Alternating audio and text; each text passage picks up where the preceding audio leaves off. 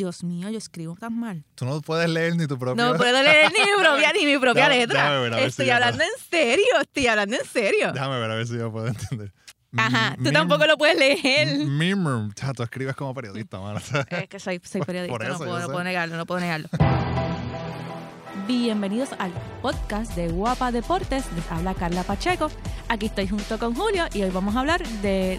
Hoy tenemos la agenda bien cargadita.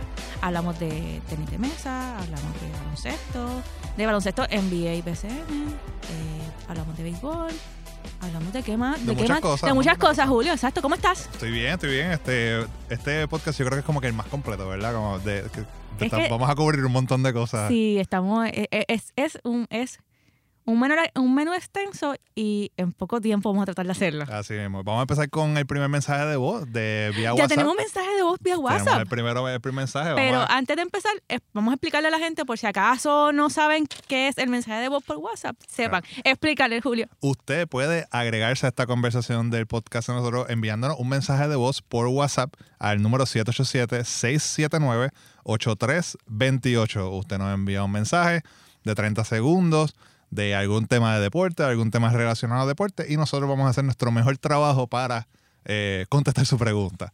Eh, vamos a escuchar el, el de, el dale, dale. Sí, que estoy loca por saber qué, qué nos dijeron. Dale play. Saludos, eh, les habla Armando desde Ponce. Mi pregunta es la siguiente. Con el pasar del tiempo hemos visto la, deca- la decadencia de, de buenos centros eh, en nuestra selección nacional y, y centros nativos, eh, hablando del baloncesto. Eh, sabemos que tenemos excepciones a la regla, como lo es Piculín Ortiz o Peter John Ramos, que todavía está activo. Pero eh, según la percepción de ustedes, eh, ¿a qué creen que se debe esto de, de la falta de ausencia de centros nativos en Puerto Rico? ¿Empiezas tú o empiezo yo? Ah, no, da, da- Bueno, tu opinión, da tu lado. eh, yo creo que esta es una conversación que, que yo he tenido constantemente con mi papá, en el periódico, con Raúl Alzaga cuando estaba en el periódico. eh, o sea, una conversación que eh, he tenido con personas en la, en- en la cancha, eh, cuando voy con mi papá y, había en, en ese momento un crew de gente que lo seguía, o sea, que seguía a uno en la cancha. Eh, y yo creo que es que en la genética de puertorriqueño no hay gran cantidad de siete vecinos. Y como bien él lo dice, las excepciones a la regla son un Piculín Ortiz, un, recientemente un Peter John Ramos, eh, y son excepciones a las reglas, pero la realidad es que,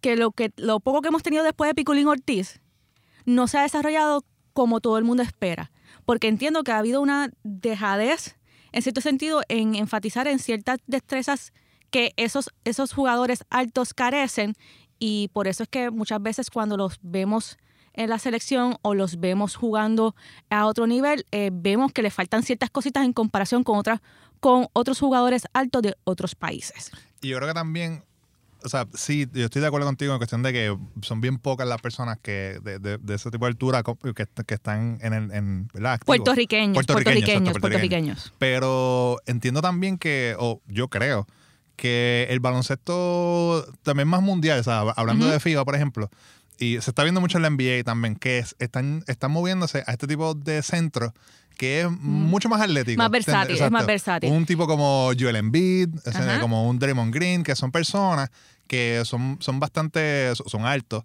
pero igual te puedes jugar de centro ahí, de estar cogiendo rebote, o puedes jugar una- un, como un, un power forward, o sea, otro, que, otra, que otro tipo de... hacia eso es que tenemos que pensar Exacto. nosotros. O sea, pues nosotros sí tenemos muchos jugadores que miden 6'10, Ujú, ujú. 6'11 y esos jugadores son los que eventualmente van, a, van a coger la posición de, de centro y hay que empezar entonces a, a ver cómo desarrollamos esas otras destrezas para hacerlos más versátiles y dejar de enfocarnos en aquellos equipos de categorías menores y todo eso en solamente ganar. Yo creo que yo creo que, que hay mucho- muchos entrenadores en Puerto Rico que están empezando a entender que no es solamente ganar, es desarrollar y se desarrolla el jugador no tan solo para que le sirva de- al jugador para conseguir una beca de estudio, para llegar a su sueño a lo mejor de jugar en algún momento en la NBA o ir a jugar eh, en alguna parte del mundo, entiéndase Europa. Hay, muchas hay muchas ligas en el mundo que pagan muy bien en la cual un jugador puede, puede desenvolverse, sino también pensando en la selección nacional Y en que, en que ya los jugadores de siete pies no son tan no son tan no necesario, necesarios, no son tan necesarios, sino que, que necesitamos jugadores que sean versátiles, que puedan darnos minutos de calidad, porque no me vale mu- no me vale mucho tener un jugador de siete pies que no me pueda dar minutos de calidad, mientras tengo otro de 6, 10 que, que quizás él vaya más al boxing out, vaya, sea un poquito más, más rullero debajo del canasto, haga el trabajo defensivo debajo del canasto y me aporte sus puntitos este eh, en, en cancha, no sé. Le damos las gracias a Armando por dejar ese eh, mensaje de voz y usted, como dije ahorita, usted también lo puede hacer. El número es 787-679-8328. 30 segundos, algo, alguna pregunta que tenga, algún comentario que tenga sobre, deporte o relacionado a los deportes o de nosotros y vamos a hacer lo mejor por contestar e- esa pregunta. Vamos a seguir hablando de baloncesto y vamos a hablar del BCN, que esta semana fue que empezó la liga. Empezó la liga y Bayamón y Humacao están, están en el tope. Ah, tenemos por ahí un, va- un vaquero, vaquero un vaquero feliz. Este, están en el tope. Eh, Humacao, que le había dicho a Raúl, se lo Sí, dije, es el de ropa de, de- de esta temporada. Eh, ha, ha arrancado muy bien. Eh, y precisamente ya mañana hay, hay un choque de invictos. Eh, Bayamón no. tiene, está en el tope con 3 y 0, Humacao está en el tope con 2 y 0. Recuerden que hay un partido de Humacao que se suspendió porque iba a ser en Fajardo el pasado lunes. El, el coliseo eh, de Tomás Túnez no estuvo, no estuvo a tiempo disponible, y así que lo movieron. Así que, y mañana hay juego, mañana, hoy, o sea, viernes. El viernes. Hay juego, hay juego en Guaynabo. El Humacao va a visitar a, a, a Bayamón y se acaba uno de los invictos. Que eso es lo más importante, eso es lo más chévere. Sorprende también eh, los santeros, ¿verdad? Que están, han empezado 0 y 2. Obviamente eh, la, la temporada es joven, pero como que sorprende un poquito viniendo de- del equipo. Claro, pero eh, tomando en consideración lo que dijo Raúl acerca de que de que han habido unas Ah, bajas, cuán, cuán valioso era Andújar en ese en ese sistema eh, de juego que tenía que tenía Eddie Casiano, pues están yo diría que están en un periodo un periodo de, de ajustes, ¿no? A ver a ver qué a ver qué cómo ajustan para entonces empezar a, empezar a, a subir esa tabla de posiciones y lo otro es Quebradilla que tiene que es el campeón eh, tiene uno y dos es otro equipo que también eh, estará haciendo sus ajustes. ¿Cogió una pela en Ponce? Ajá. Eh, hay, hay alguien hablando por ahí. Entró ah, alguien por ahí.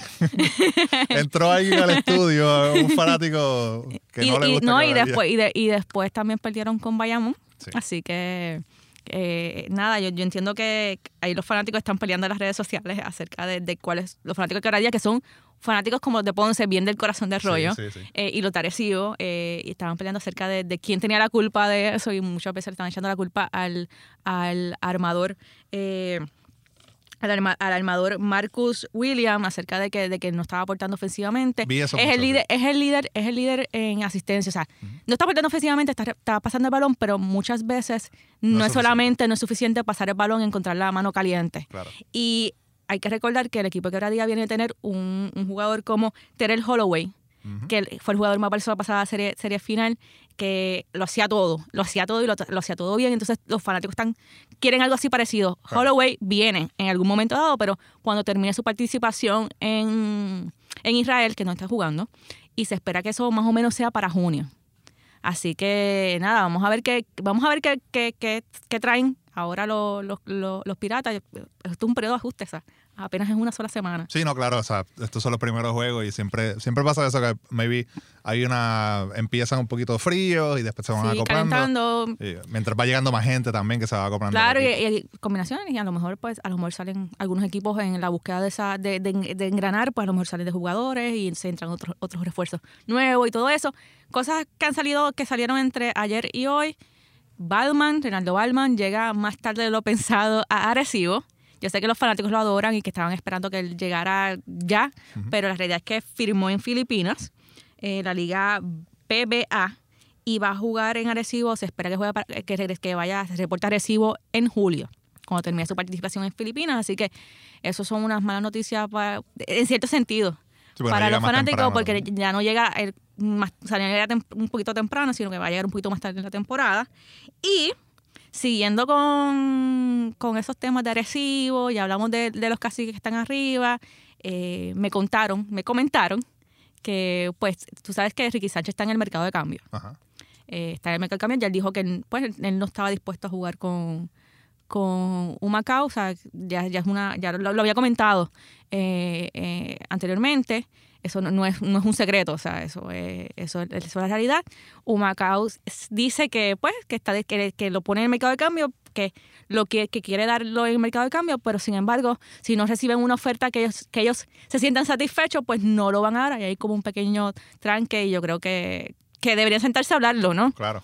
Eh, y me habían comentado, o sea, y, y, y después lo escuché, lo escuché en una entrevista que hiciera eh, Emilio Pérez en Gualo a el dirigente Amador Cintrón, el dirigente de Humacao Amador Cintrón, de que la habían, lo habían, habían estado en conversaciones con Arecibo para que entonces Ricky Sánchez pasara a Arecibo, pero lo que pedía Humacao no era lo que quería dar Arecibo, y me explico.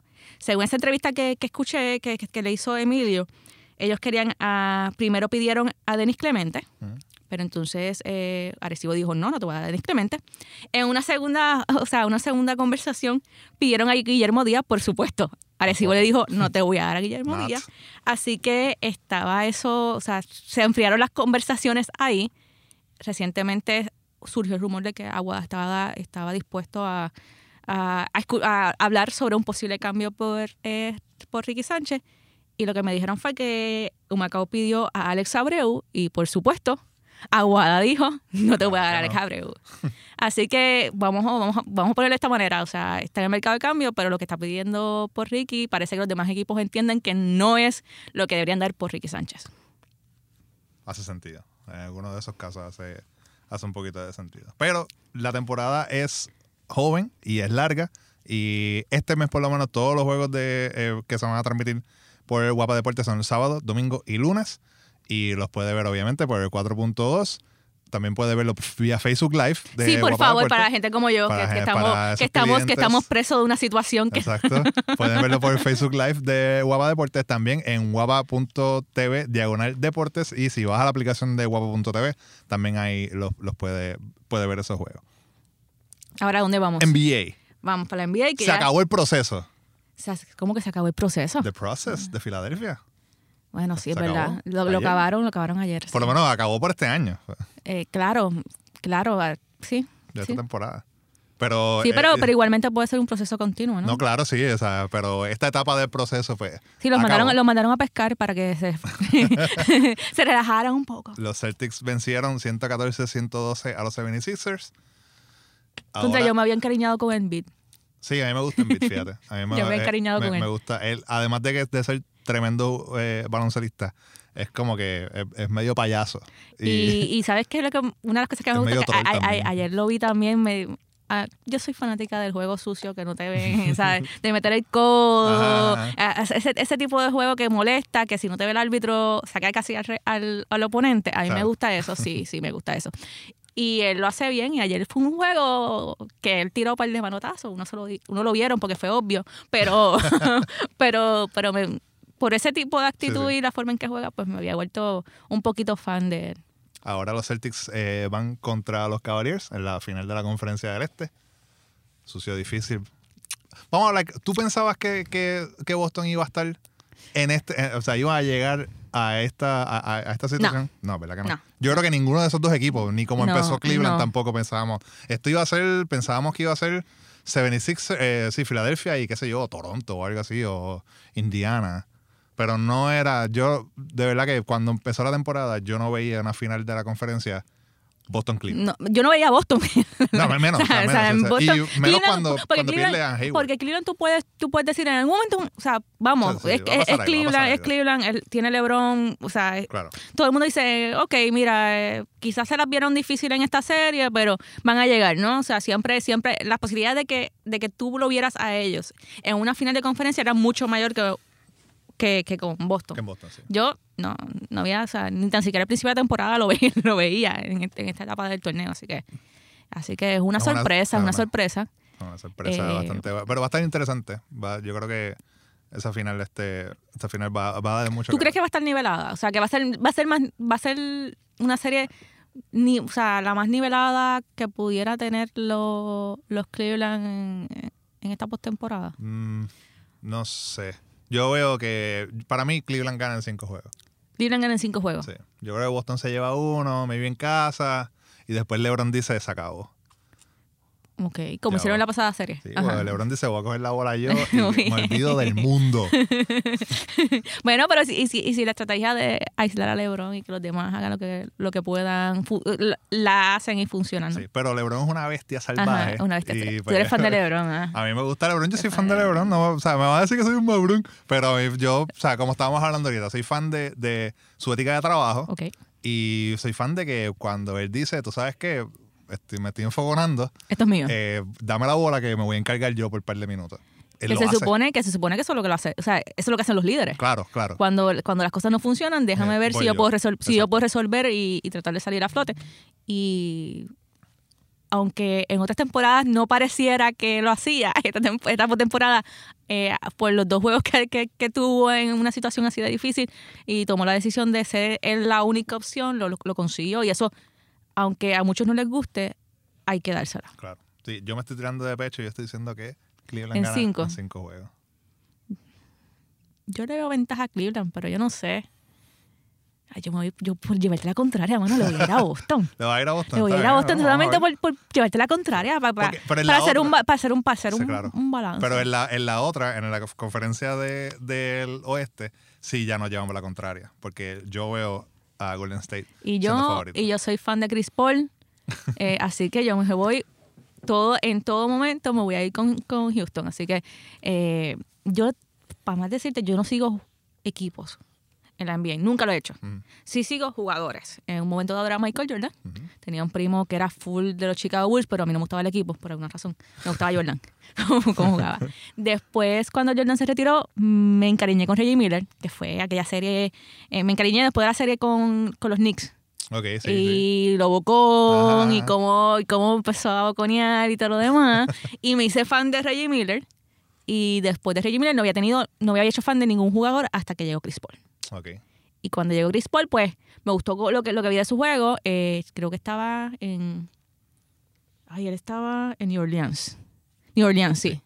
Y me gustó su juego en New Orleans. Y después, pues, cuando se fue para, para, los, para los Clippers, pues me fui con los Clippers. Y ahora que está en Houston, pues me voy para Houston. Pero tengo que decirlo, lo sigo a él.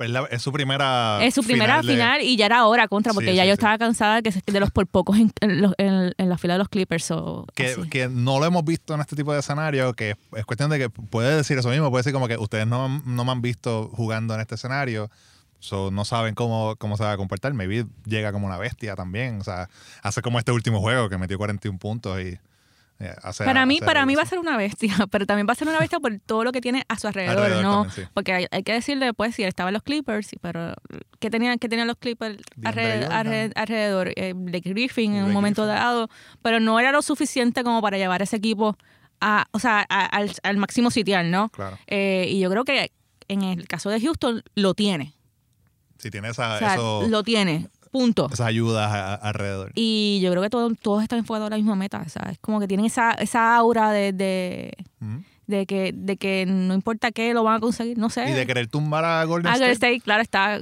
Es que todo el mundo quiere tumbar a los de arriba. Sí, ¿no? O sea, pasa con Cleveland. Pero, o o sea, sí, porque la, la final pasada, ¿no? Pero yo veo, yo veo, yo veo Golden State, que es un equipo también que dicen colectivamente, a veces dicen, estamos jugando, estamos vacilando. Y Pero yo no lo veo. Sí, colectivamente dicen eso. Pero es que yo esta temporada no veo a Golden State tan poderoso como otros, otros años. Sí, no, tienes razón. Eh, Entonces, sí, está. eh, no sé, yo no lo veo tan poderoso como otros años. Eh, Stephen Curry está, está ahí, pero viene de lesión. Entonces, Pero solo tiene igual por poco mete 30 puntos. Claro, pero, pero igualmente, igualmente, o sea, no sé, lo, lo, lo veo débiles en ese, en ese sentido, ¿no? Sí. No, no lo veo tan fuerte como otras temporadas. Pero nada, yo espero que no me tilden de loca, pero le voy a ir a Houston, que se fastidie. le, voy a, bien, le voy a Houston y otra, otra vez, pues llevar la contraria. Pues yo digo que para mí Golden State gana en 6 juegos. Ese juego Sí, se va a 7, está bien, vamos a ponerlo en 7. se va a 7, se va a 7, se va a 7 y va a ganar Houston. Está bien. Y va a ganar, imagínate ese, wow, si eso sucede. MLB, Con Houston Con- ya se- eh, o sea, se- imagínate si sucede, esa ciudad se va a caer, que- se va a caer sí, es que Texas no, no, ellos no son orgullosos de su estado. Imagínate. No, y de- y de si eso sucede, ima- Houston. imagínate, no, digo, hay que ver si pasan esta serie, imagínate que lleguen a la final y ganan el campeonato. ¡Ah! Sí, no, te- Sí, este, estarían, me estoy yendo muy over por Chris Paul. estarían bien insoportables la gente de Houston. Sí, y con justa razón. razón sí. Claro, sí. nosotros, por lo menos, yo no sé, pero yo no soy fan de los Astros porque están en la división. No, de- claro, yo soy, yo soy Mariner full, pero, Ah, pero no puedo, no, o sea, no. no, no, no se puede negar que, Claro que es que, un tremendo que equipo. es un tre- o sea, que en este momento es, es- es de los mejores Claro. en, en MLB, que lo hicieron, que los Astros subieron con el Moneyball, lo consiguieron, predijeron que iban a ganar el campeonato Sí. y mira, lo hicieron, así que Siguiendo en, la- en las noticias de la NBA, eh, en estos días salió la noticia de que la primera mujer yes. Eh, va a ser entrevistada para ser head coach en la NBA, Becky Hammond. Una mujer que jugó Vamos a, vamos a ver claro, no es ninguna mujer primero que nada. Becky, Ha- Becky Hammond es una mostra. es, es- claro, es, la- Es una caballa. Es una caballa, no tan solo una caballa, es que tiene, es la, la experiencia, o sea, cuando tú sabes del juego, tú sabes del juego, o sea, Ajá. nadie te lo, eso, eso no es, esto, eso no es una cuestión, la sabiduría sobre cómo se juega baloncesto, sobre cómo se juega béisbol, sobre cómo se juega cualquier deporte, no es una cuestión de género, y eso es lo que la gente tiene que entender. Exacto. O sea, tú lo tienes y si tú lo tienes, tú vas a ser exitoso en donde, donde quiera que tú vayas. Y- Y, ese es el caso de, de Becky Hammond. Pero entonces ese también es, es- es la, eh, eh, el, el argumento contra de ella, que esta gente está diciendo que sí, ella no tiene experiencia digo, en ahora- NBA. ahora digo yo, si tú que eres fan de LeBron, si LeBron mismo reconoce que que sí, que, que, que está abierto a ser dirigido por una mujer, porque lo que, lo que vale a la hora de dirigir un equipo es tu conocimiento en el baloncesto, ¿por qué no podemos eh, darle esa oportunidad a una mujer que ha demostrado en múltiples ocasiones que tiene conocimiento? O sea, no, por, no es por nada que, eres que ella es asistente de Greg Popovich eh, con los, en los Spurs de San Antonio. Ujú. O sea, una jugadora que tuvo 16, si no me falla, déjame, déjame buscar las notas, déjame buscar las notas, espérate. Eh, 16 temporadas estuvo en, eh, en la WNBA. Eh, un- una jugadora que lo que tenía una visión de cancha cuando como jugadora excepcional, o sea, sabía, sabía dónde estaba cada jugadora y cómo, y cómo llevar el balón fácilmente a, esa- a- a sus compañeras. Eh, una jugadora que tenía una buena puntería. Eh, no entiendo por qué no debe estar ahí. Además de eso, los Spurs le dan la oportunidad de, de ser parte de su, de su grupo de coach, de coaches, de asistentes, de asistentes del coach. Y cuando, cuando eso sucede, le dan la oportunidad de dirigir la Summer League. A su equipo la Summer League en Las Vegas, eso fue en el 2015. Y con ella, y con ella y sus conocimientos, el equipo llegó a la final, ganó el campeonato de- en ese momento de la, en la Summer League. Y vuelvo y repito, o sea, tiene los conocimientos, es la mano dere- es la, él es la mano derecha de Greg Popovich en San Antonio. En un momento dado se llegó, a- incluso antes de que, de que esta, eh, surgiera esta, esta oportunidad de entrevista, se había dicho que cuando Greg Popovich dejara, el- dejara la posición de dirigente de San Antonio, la candidata favorita para ocupar el puesto en ese, eh, cuando eso sucediera es, es- es Becky Hammond. Así que qué bueno que la van a entrevistar, qué bueno que la están tomando en consideración. No es el único, no es la- no es el único candidato de los Bucks. Hay que decirlo que tienen a James, James, ay, James, James algo. Bar- Bar- Bargo, Bargo, que, que, se dice. Eh, tienen a Ettore Messina y tiene también a Monty. Dios mío, yo escribo tan mal. Tú no puedes leer ni tu propio. No puedo leer ni mi propia, ni mi propia letra. déjame ver, a ver si estoy yo hablando en serio, estoy hablando en serio. Déjame ver a ver si yo puedo entender. Es Monty por ¿Dónde, dónde está? Eh, Tony Messina y Monty. Ajá, tú tampoco lo puedes leer. Mimmer. Ya, tú escribes como periodista, mano. Es que soy, soy periodista, Por eso, no, puedo negarlo, no puedo negarlo. Pero anyway, hay otros candidatos. Sí, sí. hay otros candidatos este para el para el puesto así que nada yo le voy a yo le voy a, a Becky Yo lo que, yo lo que pienso es que. O sea, Monty Williams Monty Williams. Williams ya me acordé Pero ahí no dice ahí no Williams. dice Williams pero me acordé Wow.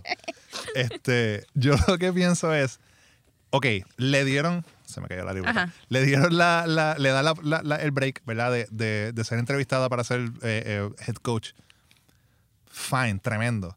Si no, si no la escogen, que esto no sea, va a pasar porque están estos animales allá afuera, Ajá. pero que no sea como que, ah, pues viste, no la cogieron, por eso significa que una mujer no puede ser head coach. O sea, cuando a un hombre va a una entrevista y, y no lo escogen, no decimos, ah, por eso es que los hombres no pueden ser coach de ba- baloncesto. No, decimos, por eso es que ese tipo no puede ser coach, coach. de baloncesto. pero hay que ver también como cuántas entrevistas no pasa un dirigente y, y le dicen que no antes de, de que por fin le surja la oportunidad. Sí, Pasa en el béisbol, En pasa en el baloncesto. Oye, y para el béisbol, que es, que es el campo que más domina, le pasó a la escora. También. ¿Me entiendes? O sea, y, y hay que verlo, hay que verlo desde, desde esa perspectiva, desde esa perspectiva de que, de que no, no hay que le, le digan que no, significa que no tiene lo, o sea, no tiene las aptitudes para estar en el puesto. Mucha- y lo ha demostrado, igual repito, lo ha lo demostrado desde que entró a- o sea, con los, con los Spurs en 2014, la temporada 2014-2015. Pero lo- un- uno de los argumentos es que como que, ah, ella nunca jugó NBA. Pues mira, hay, 20 hay ahora mismo hay como 10 head coaches de, de, de, de equipos de NBA que no jugaron. Eric Spolstra no jugó NBA, no es coach, pero él no jugó NBA. Ajá. Eh, ¿Quién más? El de Atlanta, el que fue de Atlanta, eh, eh, no jugó, fue, fue asistente. O sea, hay un montón de gente que... que Y muchos, y, y- y una- es una cosa, algo extraño, pero muchos dirigentes exitosos no fueron buenos jugadores en su momento o nunca dado. jugaron O- también. o sea, bueno, no, no sé, no, no o sé. jugaron bien poco. Sí, o exacto, así, pero lo o que sea, decir sí, es que sí. no fueron no fueron sumamente exitosos en la NBA. Está- porque porque el o sea, es, es, es como tú, qué conocimiento tú tengas del deporte, pero también es como tú lleves el mensaje claro, para que se ejecute lo que tú tienes en mente. sí, sí.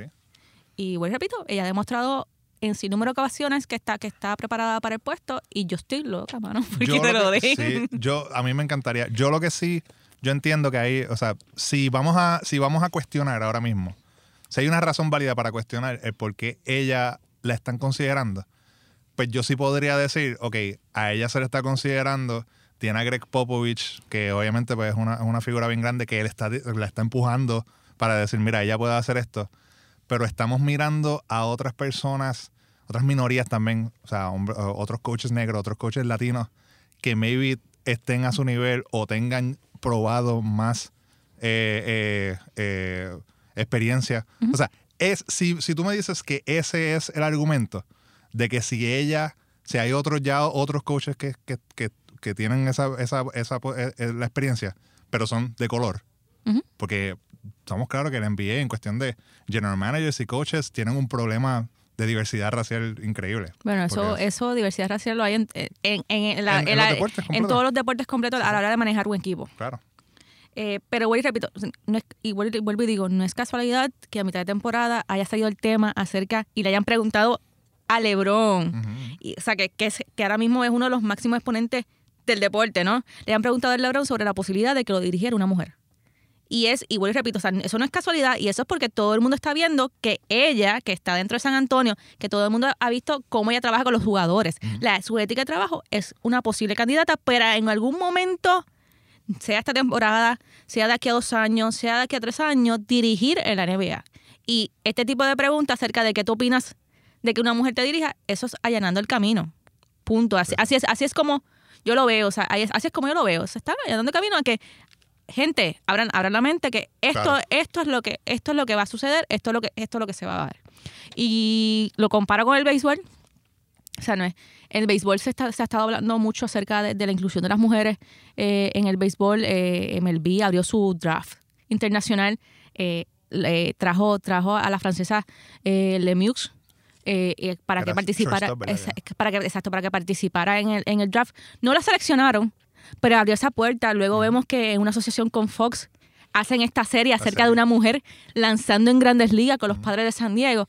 No es casualidad, o sea, todo eso no es casualidad. Ya en, las ligas, en, en- en una liga independiente se está viendo eh, la participación de, las mujeres junto con los hombres. Claro. En el béisbol, pues es, es- es más fácil porque no hay un contacto tan físico como lo hay, en, el- por ejemplo, en el baloncesto. Eh, bueno, y te repito, estamos, estamos viendo, estamos viendo cómo, cómo se, se le está dando, se está dando la oportunidad y, se- y, y el claro mensaje de que el- lo que prima sobre todas las, todas las cosas a la hora de dirigir, a la hora de jugar, es tu conocimiento sobre el deporte, no es tu género. Exacto. Así que aquí estamos, esperamos que le den el, ese, ese puesto. O sea, Becky, como digo, fue una caballa jugando, como coach ha sido excelente. Y si no se lo dan, pues mira, fine, tendrá otra oportunidad, pero no es como que el género completo está dependiendo No, no, de no, o sea, yo- y yo creo no que... deberíamos ver, es como que pues, si ella no lo, no si, lo coge, si, lo- pues, si los Bucks no se le dan la oportunidad, chequéate. Cuando. Popovich, Popovich se vaya, ella va a ser la, la- la dirigente. O San alguien más también le... le- Claro, en el, en el trayecto, En el pero, trayecto. pero mm, vuelvo y repito, no es casualidad que se ha rumorado desde hace un par de temporadas que en el momento que Popovich, Popovich diga no más en San Antonio, esa- ella es la candidata. Bueno, vamos a, vamos a cambiar de deporte. Ajá. Vámonos a la MLB. ¡Eh! La Liga Americana, la división del Este, está on fire. Te lo Vamos dije, te lo mejor- dije, te lo dije. Tú sí te lo dije, bien, te lo te dije. Vamos a ver, mejor dicho, los. Yankees están on fire. Sí, los Yankees como que recuperaron el terreno, Yo no sé calentaron, qué- calentaron. no sé qué rayos pasó, pero esta gente tiene el récord de 26 y 10. Están líderes en el este. Han ganado los últimos 8 y han ganado los de, los 10 de sus 18 últimos juegos. Han perdido solamente uno Y si no me equivoco, con su 26 y 10, es el equipo con mejor récord en la, en la en MLB. todo, en todo MLB. Y lo sigue los que están abajo, que es- Boston. O sea, una cosa Se increíble. niveló, se niveló la. Para fanáticos es- Yankees se niveló la. Se niveló Sí, la. sí, la pero en un momento estaban siete juegos debajo de Boston y Boston estaba arriba, eh, o sea, tirados para atrás. Y ahora de repente ellos dos y el resto bien gracias. Lo que todo el mundo espera de esa división. Exacto, sí, sí. sí. Pero es como que. Usualmente, ¿verdad? A veces Baltimore da por ahí, Baltimore es pésimo este año, eh, Tampa Bay da como que alguna pelea, también es- no está más o menos, pero o sea, eh, o- este año es Boston Yankees, o sea, este bueno, juego- este año y todo. todos los años todos los años. Pero este, este juego, de, el juego de, de, de anoche y miércoles, que, que vienen de atrás y lo ganan, parecía octubre. Esto parecía un EOCS o algo así. Pero es la, es la rivalidad. Sí, no, rivalidad claro. Boston y, y, y- y los Yankees. Pero, es, ti- el pero hecho, es el hecho de, de también de, de, de la aura que se creó cuando Boston ganó estos la cantidad de partidos que ganó consecutivamente al inicio de la temporada. eh, que todos los fanáticos de Boston, eh, este es el momento, la, la tirará entre ambos equipos. Y por eso es que cuando ahora, ahora mismo, cuando esos dos equipos se después de la enfrenten, pelea también. también la pelea, exacto, la pelea, o sea, cuando esos dos equipos se enfrenten, el aura que, o sea, la vibra que va a haber en ese, en ese estadio, en ese terreno, va a ser como si fuera Serie Mundial. Postemporada, sí. No, y, y, y, es- y o sea, usualmente. O sea, como si fuera, como si fuera, lo- lo- cuando digo serie, mundial, yo sé que los dos equipos están en la Liga Americana, Claro. no pueden estar en la serie mundial los dos a la misma vez, pero te quiero decir es que es, es, es ese, ese ambiente de, de, Sí, se siente octubre. de- se siente exacto, de, que, de que vamos por, por el campeonato, ¿no? Este es el último juego. Este, este es el último juego de la temporada, exacto. último juego. Exactamente. Eh, y yo creo que estos últimos años, no sé, quizás como que le faltaba un poquito. Maybe los juegos en temporada regular, por ejemplo, maybe algún juego ya acabándose la temporada, si alguno de los equipos estaba arriba o por el wildcard, pues como que tenían ese sentido, pero la, ese sabor, ¿verdad? A postemporada. Pero la mayoría de los juegos eran como que, pues, Yankee y Boston, sí, rivalidad. Pero no era, no, o sea, no se sentía como estos últimos juegos. De- después de la, yo creo que también dos coaches eh, eh, eh, nuevos, o sea, rookies, por decirlo así, Aaron Boone y Alex Cora, o sea, eso- eso- es su primer año para ambos, están manejando tremendas alineaciones Y el hecho también de que uno de esos coches es latino. también. Y O sea, tiene, tiene, esa- tiene, tiene, tiene todo, o sea, no, no, no es un secreto que hay muy pocos, muy pocos dirigentes latinos, que no es un secreto que se ha hablado acerca del racismo a la hora de, de- de poner a personas latinas en posiciones como dirigentes, como coaches. O sea, se ha hablado, se ha hablado mucho sobre eso.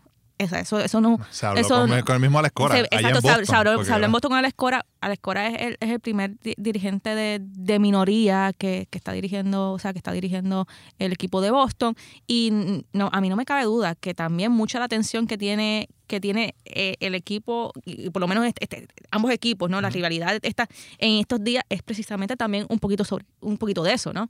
Del hecho de que, de que es un jugador latino, más allá de puertorriqueño, es un, un dirigente latino, es un dirigente, son, es un dirigente nuevo, es un dirigente que, que ya jugó con el equipo, vamos a ver qué da, las peleas, como tú bien, la pelea, tú bien dices.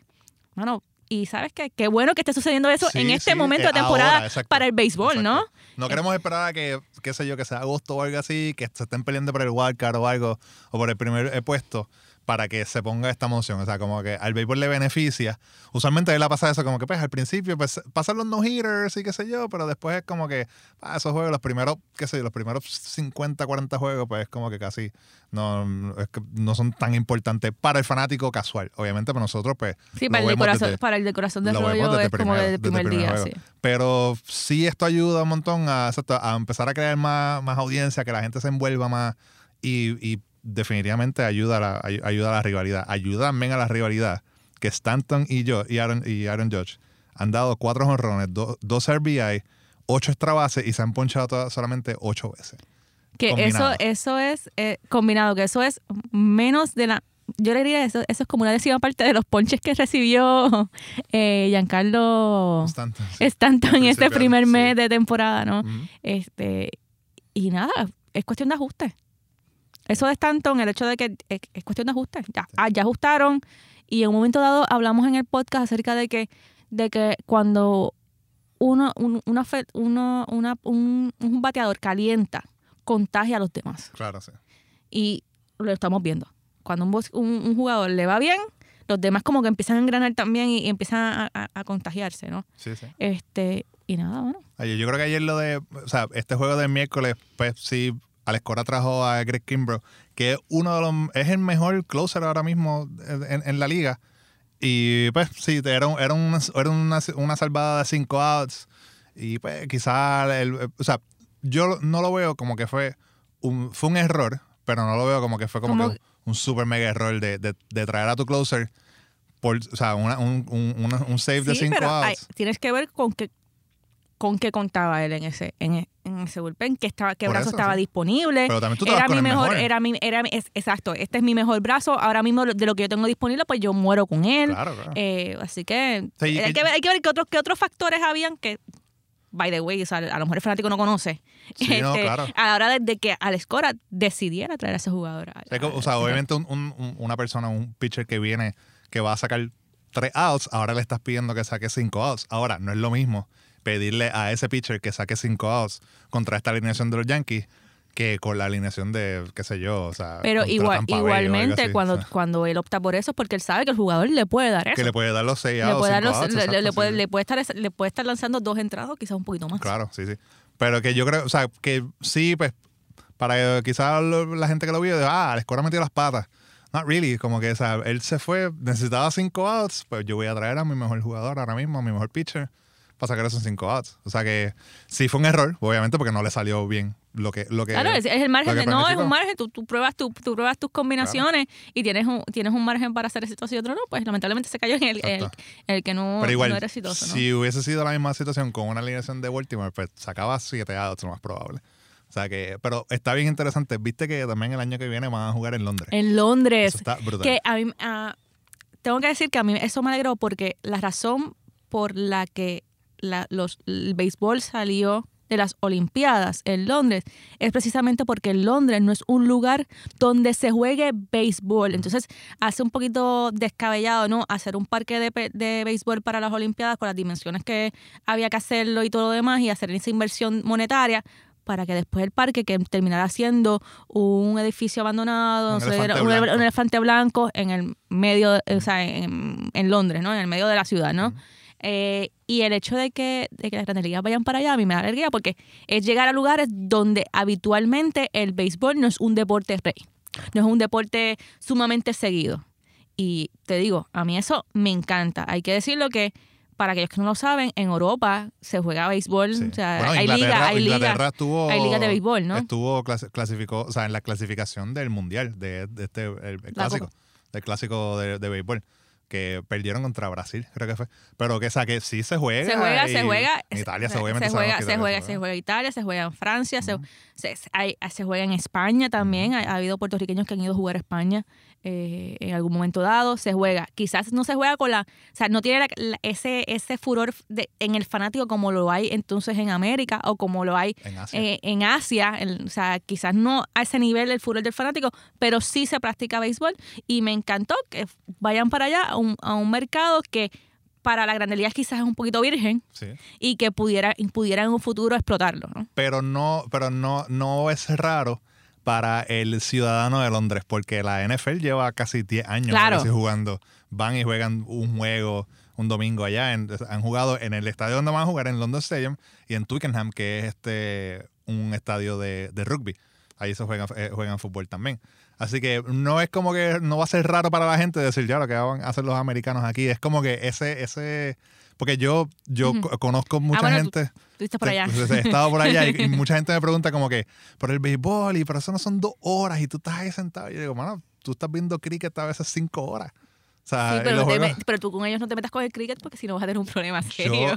el- eh, yo estoy, yo quiero ir a jugar cricket. La próxima vez que vaya quiero Mira, tú sabes que tú puedes viajar a, a Tortuga Las Agilitas que se juega. Sí, también la, se, lo- se- lo- se juega cricket lo- en esa, en esa West en- Indies. Exacto, se ven, se juega cricket en Sí. esa, en esa isla, así que no tienes que ir, no tienes que ir a Inglaterra a No, jugarlo. pero, pero sí, tengo razones por ir a Inglaterra, pero, Ah, no, ah, bueno, pues está bien, ol- olvídate lo que te voy a decir. Olvídate, olvídate. pero, pero me gustaría, me gustaría intentar cricket. Se ve, se ve bastante similar a, al béisbol. Lo único que no hay guantes. Y esa bola debe dar A mí no me llama la atención pero está bien, entonces. Pero eso va a estar bien cool. Eh, Inglaterra ahora, ahora se une a México, Japón, Australia y Puerto Rico como las únicas sedes internacionales en albergar juegos de serie regular de la Exacto. MLB. Porque exhibición ha habido en, en Europa, y, o sea, preseason y todo esto. Y obviamente los Mariners empiezan la temporada el año que viene en Japón contra Uh, eso es un- Oakland. Eso es un viaje que hay que hacer numeritos. Sí, para aquellos sí, hay que chequear. Porque Para, allá es que se va a retirar Ichiro. para aquellos que, como tú y yo, son fanáticos de, de O Seattle. sea, sí, nosotros dos y eh, sí, AJ. Exacto, Y- AJ, somos los, los únicos tres fanáticos.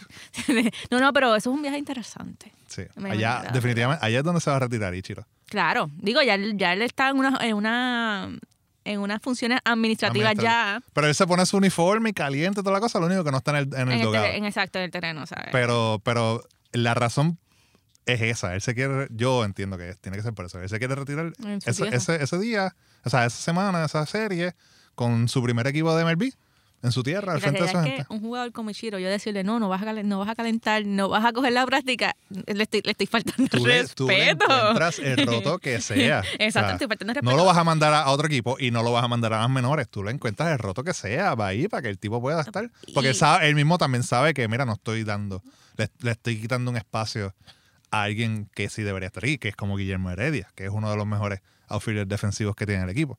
Así que Y para aquellos que no sepan quién es Ichiro, están Ok, atrás. eh, ok. No, no, no, pero tú sabes Sí, que hay no, gente, sí, hay gente que no, no sigue el béisbol y, y a lo mejor escucha el podcast por otras razones.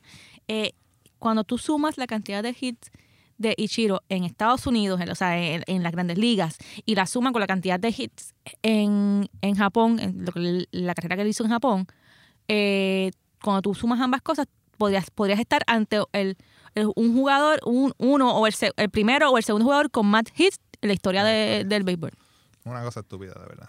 Y hay el récord, que uno de los récords más difíciles, yo creo que el- ahora mismo, el que mm, yo no le veo manera de que se rompa, es el de los 262 hits en una temporada. Al nivel que vamos ahora, de, de- de la- del nivel de ponches y el nivel de bases por bola que los bateadores eh, cogen, yo no veo ese, ese récord rompiéndose. A menos sea- que llegue un jugador jo- o sea, joven. Pero Oh. Dos hits por juego. Bueno, puede, hay, hay que ver, hay que ver qué se desarrolla de aquí. Quizás no es en un futuro cercano, pero hay que ver. No sé. Que se yo lo veo bien desarrolla. difícil. Y si tenemos un fenómeno así bien brutal como él. Es que Ichiro ahora mismo, si Ichiro llegara, Ichiro no, no lo draftean. Yo no lo creo. Con la manera en que él juega, o sea, el tipo, hay un, hay un, hay una parte que le- hay un tiro y el tiro pica como tres pies al frente del home y él le da swing y hace un hit. Es como que, o sea, eso no lo draftean este, este- ahora mismo. O sea, la forma en que el swing feo, porque es un swing como que es un Sí. swing de softball. Sí, es un swing feo, es un swing de, Pero- que, de que ya él todavía no ha soltado el bate, no ha terminado el swing y ya está corriendo. Son cosas extrañas que se, ven, que se ven en el béisbol, pero que son funcionales para él y que, y que probablemente a lo mejor a alguien, algún scout no le guste. Exacto, no sé. Pero siguiendo a los Mariners, Ajá. Vince Paxton tiró un no-hitter. ¿Viste? Te- entramos a los libros de historia. Desde Es, es, es el no-hitter 299 en la ¿De historia de Grandes Ligas. 299. 299. Sí, y eso, y eso O lo sea, el escribí, y eso lo próximo- escribí bien clarito en la libreta. Es sea, el que- 299 en la historia de Grandes Ligas. Está cool que, que, que, o sea, está cool que el último fue combinado Exacto, fue combinado Eh, en Monterrey. en, en- en- o sea, fuera, Monterrey. fuera de Estados Unidos, o sea, es, es en México. Entonces, este es por un canadiense en su en Canadá. Sí, es- eso, eso le da un, eso le da un algo, más- algo- algo más Sí, especial. lo hace más- lo Lo hace más- más porque cool. yo me imagino que la gente, la gente en Toronto, a lo mejor hubiese estado molesta por el, por el no-hitter, pero Sí, como se lo, hizo, lo, hizo, el- lo hizo un canadiense, o sea, uno de los de ellos, a lo mejor lo celebraron igual, como Sí, si fuera sí. uno, un- pues, como si fuera, como si fuera un, un Y juego él, de oro. él sabía lo que estaba haciendo. Él, él tiene un tatuaje de, de- del maple, ¿verdad? De la hoja. Y él estaba como que Tocando, seña- tocando. señalándoselo a la gente, como que diciendo, mira, obviamente, pues, él sabe, sabe qué está haciendo. Dice que él dijo que tenía un primo con su familia y el mejor amigo de la universidad o de la escuela estaba allí con su familia también. O sea que tenía gente querida alrededor que lo vieron hacer esto. Y de verdad, yo pude ver el juego, lo vi desde la tercera entrada. Y fue excelente. Y como te dije ahorita, cada vez que veo la repetición, creo que le van a dar un hit. Es como que, o sea, Y sabes me da que miedo. y, no, que- y, y no es tan solo que le van a dar un hit, un hit, sino que recuerdas la atrapada y te hace sentir esa atrapada, te hace sentir de nuevo la vibra que la vibra de la primera vez. Eso, eso te es sinónimo de que esa jugada es de las mejores que tú has visto el- en el tiempo que lleves viendo eh, juegos de Grandes Ligas, independientemente de, de que es Seattle tu equipo. Sí, no, y le dieron duro. O sea, la última, las últimas veces que le batieron la bola fueron, fueron roletas y fueron líneas fuertes. Lo que pasa es que pues, la defensa también estaba ahí. Tiene, tiene una defensa detrás bastante buena. Cal Seager hizo tres jugadas en la, en, en la tercera base que salvaron el, el- el no-hitter. Y él ya lo sabía también. O sea, los últimos, sus últimos tres pitches fueron 97, 100 y 98. O sea, esa adrenalina ya estaba a punto de explotar. Y de verdad que fue bien cool, fue bien cool verlo. O sea, yo no recuerdo, de verdad que no recuerdo. Bueno, fui- vi el de Sean Manea, pero fue como que vi la Ese fue el entrada, primero esta temporada. esta temporada. Ah, Ya, ya Son MLB ha tenido tres juegos sin hit ni carreras esta temporada. O sea, pude ver esa última entrada de Sean Manea y pues fue como que fue cool verlo y más fue cool que lo hizo contra los Red Sox, que era en ese momento, o sea, el equipo más, más caliente en, en- en esos- esos Lo días. enfrío, lo enfrío con eso. Ay, Sí, que, que- perdóneme, lo- los, fanáticos de, de los Medias Rojas, pero los enfrío con los eso. enfrió, sí. Después de eso no, no han vuelto a ser lo mismo. Exacto, sí. Y entonces, este combinado no lo pude ver, pero este, el que es de tu equipo y de verdad que fue bien. lo sentiste fue- diferente. Sí, lo sentí diferente. Fue, fue, fue especial. Y bueno, los Mariners están jugando bien. Este es, el, pod- estamos, este es el podcast no oficial de, De los Mariners. de los Mariners en Puerto Rico. Yo espero que en algún momento Edgar lo escuche y de- diga, ay, esa fue la loca que vino aquí y se emocionó al verme. Sí, aquella, sí, yo me acuerdo, ¿no? Sí. Déjala por allá, que no se acerque mucho. Y para terminar el podcast, eh, tengo que hacer una mención acerca de, de uno, de un logro de Adriana, Adriana Díaz, y es que subió un, un escalón en el escalofón o ranking, como quieran, como quieran Es que se la haga más fácil. de la Federación Internacional de Tenis de Mesa. Eh, ahora ella ocupa el puesto número 36. Eh, sin embargo, se mantuvo en el quinto puesto en el ranking sub-21 y hay que recordar que a principios de abril, para que vean cuánto ella ha avanzado, a principios de abril ella estaba en, el- en la posición número 41. O sea, subió de la posición 41 a la posición número 37.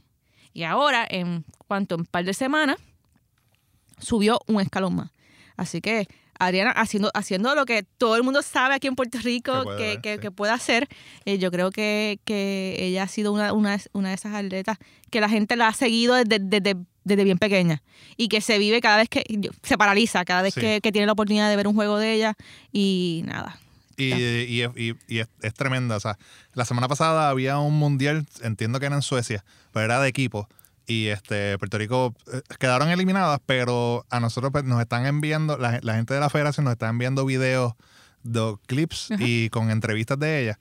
Y el muchacho, la el, el, oficial de prensa que nos está enviando la- la- la- esos videos, está diciendo como que eh, se ve muy bien, se ve mucho mejor que como estaba el año pasado, el equipo completo, pero en especial Adriana Díaz se ve cómo ha mejorado. Este, entonces, en el último video que nos envió, pues fue cuando perdieron contra España y se, se veía, eh, obviamente se le veía súper triste y súper decepcionada que había perdido, pero el muchacho es que como que este, está, haciendo, está haciendo tremendo trabajo, o sea que eso es bueno que la misma gente de allá de la federación y obviamente otros equipos están se- dándose cuenta de que no solamente ella, o sea, ella está un- bastante, sea, está, A un nivel está a un alto. nivel alto, pero el equipo también la gente que está con ella, su equipo es de selección, Su papá, que, está- que su es su papá que es su coach. Vladimir. este, están, están subiendo de, de, de- de posiciones y se están poniendo como uno de los mejores en el mundo y ahora mismo obviamente ella está quinta en ese ranking Y yo estoy sub-21. segura que así nosotros que- podemos ser una potencia en eso. No, no y sé. no, ella no, no sola, o sea, hay, hay yo- otro yo equipo creo- también. yo Brian que- Afanador también. Yo creo que, que, que Puerto Rico puede posicionarse, ser una potencia en el tenis de mesa y a lo mejor me caen chinches también por decir esto, pero... No le den pero, mention a Carla. Pero no, pero la cuestión es que, que ¿por qué no? Sí, no, claro. ¿Por qué no? Sí, Sí, hemos visto cómo Adriana eh, eh, afanador eh, y todo y todo Su todo hermana, el, todo el equipo las hermanas de Adriana han, han elevado el nivel del tenis de mesa en la isla han competido internacionalmente y cómo han elevado su nivel porque no podemos pensar que en el momento pudiéramos ser una potencia en el tenis de mesa Así que vamos a ver qué pasa en Tokio 2020. Se acabó. bueno se acabó lo que se daba Eh, le damos las gracias a Armando de Ponce por el mensaje de voz. claro Recuerde que usted también se puede unir a la conversación. El número es 787-679-8328. Deja un mensaje de, de voz como 30 segundos, alguna pregunta de deportes, algo que discutimos aquí, algo que usted quiera comentar, se agrega a la conversación y se suscribe al podcast en Apple Podcast, nos busca en Spotify, nos busca en Google Play Music, nos busca en Overcast, en donde sea que usted escuche podcast, nos, nos se suscribe y está por ahí ready cuando salga un episodio nuevo. así mismo es y también nos puede nos puede dejar un mensaje si no le gusta algo si, si estamos equivocados no Nos deja sé. review también, Nos exacto. Deja review. review en, en- en Apple Podcast, nos deja saber y hablamos y conversamos y damos el review aquí y tenemos una conversación este eh, saludable sobre y ese review. después de todo eso nos escuchamos la próxima semana Así mismo es. Nos vemos.